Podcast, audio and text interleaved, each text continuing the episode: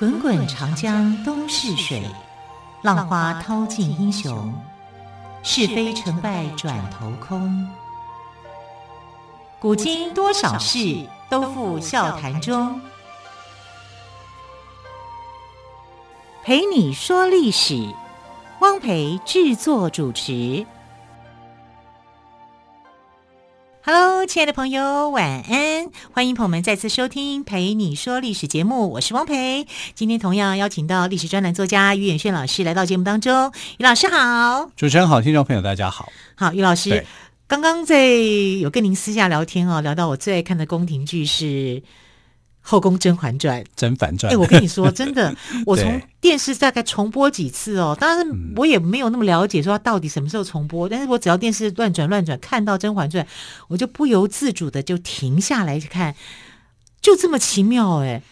其实你看它跟现在的一些宫廷剧哦，你看它的色泽已经感觉出还已经是有一些转变了。对对，已经有一些播出一段时日了哦。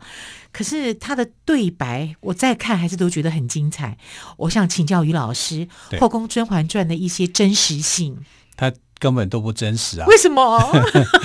除了 他跟果郡王那么深情，除了部分的人物对以外，其实他的错误在历史上的错误率是很高。所以毕竟还是戏剧就对了，是这样吗？它就是戏剧，它不是历史。那如果你要问我历史的话，它就很有问题了。那老师，我们我想听众朋友们也除了看戏剧之外，也跟我一样想知道。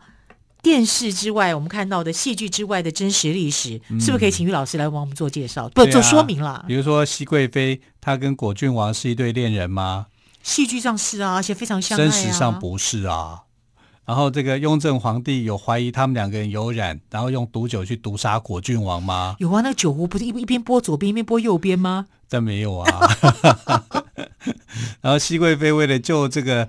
果郡王啊，毒酒换来换去啊，然后最后两个人毒杀身亡，对不对？果郡王毒杀身亡，其实没有这件事、嗯、啊，这就是戏剧效果而已。在真实上面来讲，果郡王如果看了，他一定会跳出来大骂。有云里吗？对啊，这云里倒是真的啦，是真有其人就对了，啊、真有其人，他的确是云里哈。那我们知道雍正呢，啊，当了十三年的皇帝嘛，驾崩了。啊，驾崩的时候呢，果郡王其实还活着，活跳跳哦，所以他那时候叫果亲王了。哦，所以雍正是比果亲王先离开人世，是他比较先离开的。啊，其实没多久，这个果亲王也过世了。果亲王是在乾隆三年去世的。是啊，我等一下会讲为什么他会那么早也过世哈。其实原因是因为不得志了。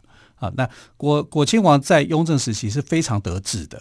啊，因为呃，雍正非常欣赏他这个弟弟，哎，很奇怪吧？为什么特别欣赏他？有哪些特殊的才艺？啊、他除了会在音乐方面，哦，他有很多的才华，啊，非常多的才华。然后雍正驾崩之后，他还是治丧委员会的主要成员。哇！所以呢，千万不要说雍正毒死他，他不但没有毒死他，还帮他办办丧事。对。啊，差很多吧？对，跟戏剧演出完全不一样。哎呀，所以看戏剧呢，就要听真正的历史啊，这样才会知道说原来是怎么一回事啊。嗯，那我们知道啊，他的雍正的父亲就是康熙皇帝嘛，哈，就是玄烨大帝嘛，哈。那康熙总共有三十五个儿子，哦，好多哦，很多哎。对呀，他儿女众多，因为他的妃子就五十五个。五十几个，希望他都能记得住。我也不知道他能不能记得住啊，啊。那三十五个儿子当中呢，自然夭折了十一个，是不是自然夭折也不知道了。反正就是啊，就是三岁以前过世的就十一个人。啊，所以总共呢是有二十四个小孩是列入在玉牒当中了。哈，玉做的牒，这个玉牒其实就是族谱了，皇家族谱。啊，那果郡王呢是康熙的第十七个小孩。啊，所以是十七弟嘛。那果郡王的一开始的名字爱新觉罗胤礼，胤就是赵匡胤的那个胤。嗯啊，这个这个字比较难，比较难一点。那很多人不太使用这个字。那为什么皇家会使用这个字呢？因为使用这个字，你字使用的越少，你当了皇帝以后，你才不会去影响到老百姓的正常。好，为什么会这样子呢？因为皇家都会有避讳，皇帝的名字你不可以乱称他的名字的，所以你就一定要改。所以平民百姓取的名字不能跟皇家一样。对对对，对不小心还会被杀头。所以皇家要取难一点的名字，比较不民间比较不容易跟皇家重复。对，所以你看看这个康熙在取名字的时候，帮他的儿子们取名字都取一些怪名字啊，比如说他的皇八子叫胤祀，对，祀就是一个四字边，然后在一个奇异的起义。啊，这个字读作“四”，很多人可能会念为直接念成叫“印义”，对，啊，就就念错这样。他就是找了很多怪字啊，但是找怪字的原因就是啊，为了要这个避免避讳的时候啊，造成老百姓的一个困扰。那“印礼”呢，这个礼礼貌的“礼”其实是蛮常用的，可是那时候在想说他不可能当皇帝嘛，所以即便是用“礼”也没有关系，因为他很后面啊，他是第十七个小孩啊。那呃，果郡王一开始他他是郡王，然后后来变成亲王。他在亲王的时候呢，是在雍正六年的时候啊。那在郡王的时候是在康熙时期，康熙时期就封他为王了。嗯、那雍正的时候呢，啊，看中这个弟弟，在雍正六年即位的第六年，让他封当亲王。那亲王既是王里面的最高级啊，因为在清朝的一个惯例里面，亲王下来是郡王。啊，君王下来啊，才是什么？呃，贝勒跟贝子啊，他们有这样的一个称呼啊。贝子就是最小的王了啊，地位比较不是那么高，最高的就是亲王了。所以他是封到亲王的，封到亲王就表示是受到重用的。那他为什么会被重用呢？啊，因为在这个我们知道康熙年间哦，他的太子叫胤禛啊，胤禛两次被废，两次被立，两立两废。那因为呃，康熙皇帝很长寿，虽然他六十九岁去世，可是他康熙是很很早很早八岁的时候啊，他就当皇帝了，所以他当皇帝当得很长，他当了六十一年的皇帝，六十一年，对呀、啊，哇，其中还自行鳌拜，对不对？对对对，他当了六十一年的皇帝啊，所以你看后来的他的孙子乾隆皇啊，乾隆只当了六十年皇帝。嗯哼。啊，就是他当皇帝的是六十年之后，他退下来，退位以后又当了四年的太上皇，所以其实乾隆是当了六十四年，但这个最后那一年呢、哦、是比较短的，因为他大年初三就过世了啊，所以有人算起来的话，应该算是当了六十三年多三天了啊，这样的一个皇帝的命格。但皇帝的这个时期也是比较久的，因为他活了八十九岁啊，比这个呃康熙皇帝六十九还要长寿，长长寿了二十年。嗯是非常不一样的。那我们讲到说，呃，这个印里，印里后来其实被改名，改名叫云里啊。那为什么他会改名叫云里呢？是因为雍正皇帝上来了，王雍正皇帝的名叫胤禛啊，那就想说，我已经是胤字辈了，那你们就不要用我这个字。虽然你们跟我同辈，同辈都都姓胤啊，胤什么胤什么的，那你们就改啊。所以胤禛这个胤只能他专用。其他的他的兄弟哦，就改为允哈，所以我们看到有胤有允的原因是这样。雍正即位以后，就把他的兄弟改为允，所以他就从印礼变成允礼。但乾隆皇的时候呢，又把他的这些啊伯伯伯叔叔的名字通通改回印，他觉得那个是康熙皇帝取的。好，有它的意义，他很尊重康熙皇帝的这个意愿，就回复到他们原来的名字。嗯，啊，就是跟老爸作对就是了。我们看乾隆有很多的做法跟雍正是不一样的，就是跟他作对。啊，是一个叛逆的一个少年。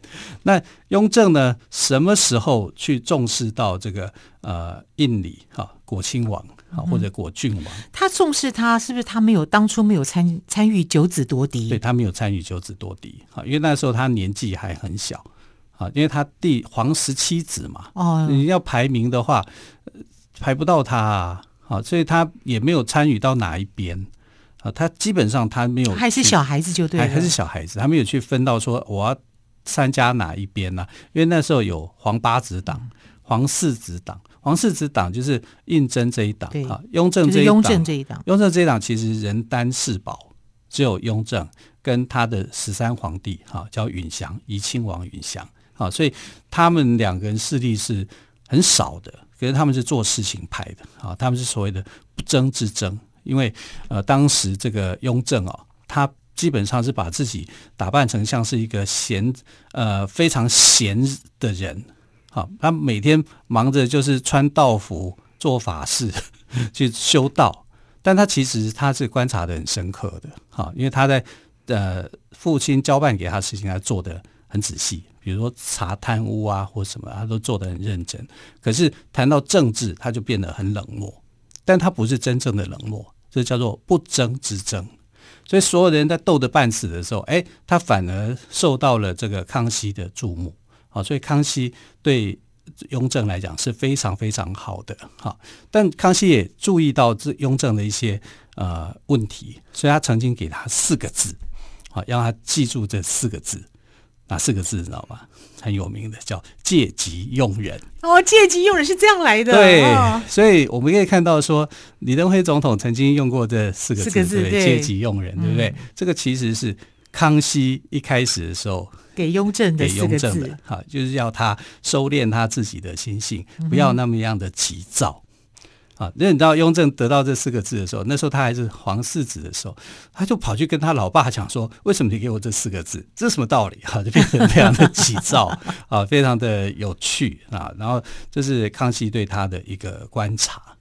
啊，所以帝王家真不容易。对呀、啊，你可以看到说，哦，原来我们以前所熟悉的这些字，它都有由来的，都是有经历的。嗯、是好，对，我们还等一下还，我们果亲王跟这个甄嬛到底有没有什么样的关系？欸、我们还没有讲到啊。好，好，我们先休息一下，之后呢，请于老师务必来告诉我们真相。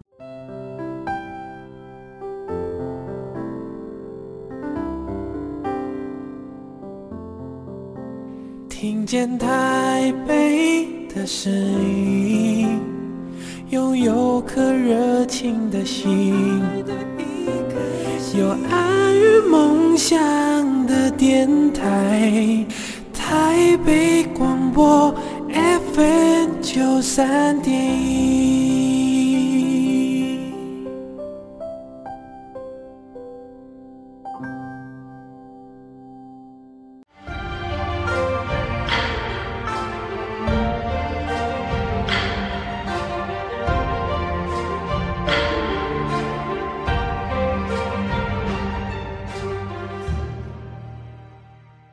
这里是台北广播电台。那么于老师是不是来告诉我们，甄嬛到底跟果郡王是不是有一段深刻的感情呢？当然，真相就是没有。没有。好，一开始其实于老师就有透露了一下了哦。对。那只是戏剧上是这样子演，但是我们还是很想知道哦。那么刚刚你有提到，在九子夺嫡当中哦，云里也就是果亲王，其实年纪还很小，所以。呃，雍正对，对，所以雍正并没有忌惮他。康熙过世的时候，他还没有办法进入到里面，只能跪在堂外。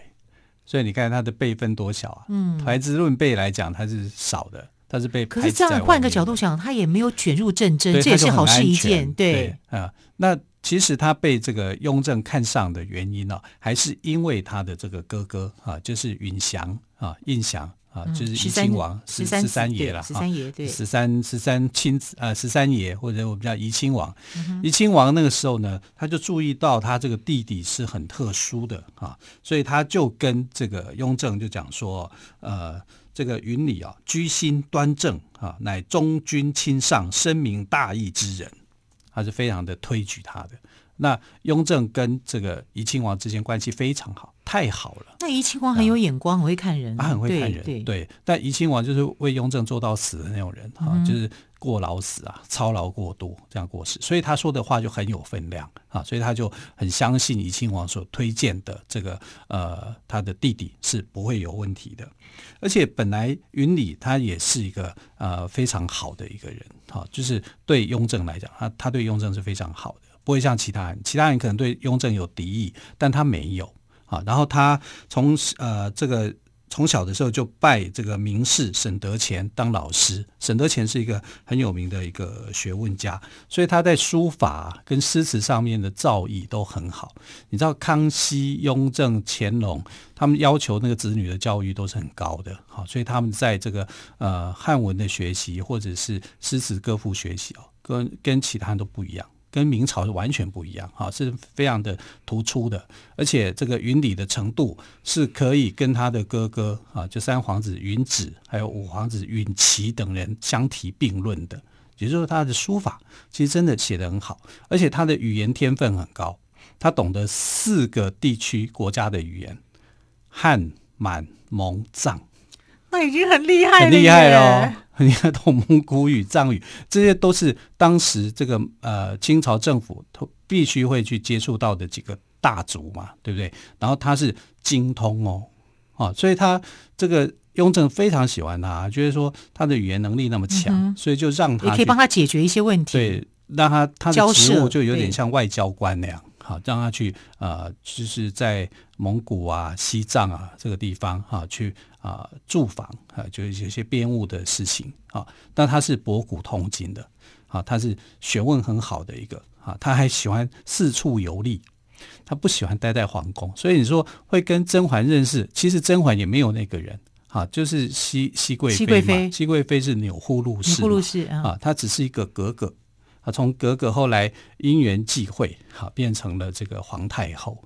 雍正也没特别喜欢她，雍正喜欢的是年妃啊，年羹尧的的的妹妹，妹妹，对，这么嚣张跋扈，哪有？人家非常的温和，所以跟戏剧又不一样了吗？对，有机会我们一定要来帮年贵妃 做个平反啊。这是完全是不同的哈，跟戏剧上是完全不同的。那呃，这个云里因为啊擅长语言，所以他就跟其他这个民族打交道，是知人善任的。然后他因为他博古通今的关系，又喜欢四处玩哈，所以他还写过一本叫《工程做法》工程方面的书。所以他不只是太厉害了吧？他不只是文科高手，还是理工科的高手。嗯，因为很多人在文科方面很专长，理科方面会比较弱。对，他是文科方面很厉害，能够再写一本工程的书，那不简单呢。对呀、啊，他还谈到水利建设啊啊，还怎么样建筑的方式啊，这对雍正来讲都是非常管用的，因为他治理国家也需要这种水利方面的一个专家。他的弟弟就是这样啊，嗯、所以呢，云里是非常受到雍正重视的。他并没有轻忽他，反而给他，他并没有派血滴子去追杀他，就对了。没有，我想太多了。反正就给他很多的机会，让他去展示他的才华，跟他的这个呃，可以为国家做事。因为他也需雍正也需要这样子的人才，对，他需要这样的人。而且啊，呃，像我们在《甄嬛传》里面看到，就是说，哎，他喜欢音乐，对不对？嗯，吹笛子啊，对，对不对？他的确是音乐专家。啊，他音乐是吹长的，呃，是很很擅长的。他长长笛的确是吹得好啊，所以呃，戏剧有时候也会有一些注意到这个细节啊，把它编编进来啊。可是大部分都还是虚构的啊，就是呃，历史上的果果亲王啊，并没有被雍正杀害，他还是他的智商委员会的成员，这就是一个事实嘛。因为他是在乾隆三年的时候才过世的嘛。那他对这个雍正，他的哥哥最大的一个帮助啊，就是他跟达赖喇嘛七世啊，就是关系很好，他还帮他画了一幅画像。那达赖喇嘛其实还很高兴。达赖喇嘛现在的话是十四世，嗯啊，在清朝的时候，你看啊，是第七世的时候，第七世对啊，那第七世的达赖喇嘛跟这个云里哈关系也是很深刻的啊，所以呃。我们常讲说雍正生性多疑啊，他也许曾经会对这个这个弟弟弟弟有一些疑心，可是，在怡亲王的大力举荐，还有他所做的这些事情以后啊，他的戒心是慢慢慢慢的放松的，嗯，对，卸除了，对，他并没有呃像其他人那样哈，想跟他争夺天下啊或什么的。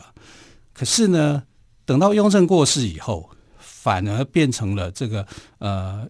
乾隆皇帝是不信任他这个叔叔的，为什么？因为乾隆皇帝他想要有自己的人选啊，他有自己的班底就对，他有自己的班底，所以呃，雍正时期的班底他不用他就不要用，因为他就很讨厌张廷玉，你给我滚到天边去！边 去好，对对，就就可能会是这样子。他就觉得我必须要用我自己的人脉。他是觉得那些人是老臣吗？老臣啊，嗯、对啊。可是老臣我也不能马上就铲除啊，嗯、因为马上铲除就好像就是对老臣是呃不尊敬的嘛，好像好像你在做些什么事情。所以他是慢慢慢慢找机会，好就把这些老臣给换掉。比如说像云里，云里不只是老臣，他是王。而且他们有亲戚关系哎，他是果亲王，他是他的叔叔嘛，他是王啊，他爸爸的弟弟。对啊，但是王如果涉及到军事要务的话，就会引起呃政变的可能性。啊，像当年的多尔衮一样，多尔衮也是亲王啊，可是你看他变成摄政王啊，然后他还要这个让顺治皇帝哈、啊、称他好像是假皇帝哈、啊，这样那样的一个位置，你这个就有可能到后来变成国家被这个亲王给拿走啊，所以乾隆他就对这个他的叔叔哦非常的恨啊，他就是。好，前头的你去处理完雍正的这个商务以后，好，我让你当一段时期，好，让你在军机处里面主政一些时期。但是后来他直接把军机处的这些任务转换到他的这个他所要任用的大臣里面，就把他给废除了。好，不是废除军机处，是不要云里参与军机处的业务。嗯哼，因为你这样子，军机处是代表那个时期的一个决策单位。他不要他进来了，不要他进来，也就是说把云里的权限给夺走了。所以云里因为这样子非常非常的忧郁啊，他知道说乾隆皇帝在防他，在防他，在剥夺他，但是他没有要造反的意意图啊，对不对啊？但是没想到说，哎，自己的子侄辈哈那么样的防范他，皇帝想的总是比别人多，对，所以他就因为这样子哈郁闷而死。他是郁闷而死，哎，真的伴君如伴虎哎！我这样听下来，是啊，所以他没有被雍正杀，他是、嗯、他也没有被乾隆皇帝杀，嗯、但他就是不满乾隆皇帝对他的这种待遇啊，觉得你好像我这么忠心为国，你们一直在你一直在怀疑我，一直在怀疑我，对对，对，有我觉得也有点抑郁不得志了，是，对啊，而且他废除掉这个亲王参与军机处的业务之后，大概有一百多年。军机处里面没有任何一个亲王，嗯、一直到什么时候呢？到慈禧太后的时候，啊，才那真的很久哎，很久，他就任命了当时对他有功的恭亲王奕欣，让恭亲王奕欣来参与军机处的业务。嗯、因为军呃，恭亲王奕欣比他的哥哥呃咸丰皇帝还更聪明嘛，那需要他来辅助。而且咸丰皇帝已经过世了，他很多对外的事情呢，需要这样的一个大臣亲王来帮助他。好。我想从今天节目当中哦，听于老师说，我们知道甄嬛跟果亲王云里其实是没有关没有关系，甚至搞不好连脸都没见过哈。好，还有就是呃，其实果亲王在他最后这几年哦，呃，抑郁不得志，对哦，因为乾隆呢。对他还是心有芥蒂哦，有点防他。对虽然他过世之后，乾隆有亲自祭拜，也推崇果亲王，就是云里的功绩。但是这种伴君如伴虎的各中滋味，我想云里就果亲王，他应该是心有戚戚焉哦。好，时间的关系，非常谢谢于远炫老师把真相告诉了我们哦。亲爱的朋友，我们就明天再会喽，拜拜，拜拜。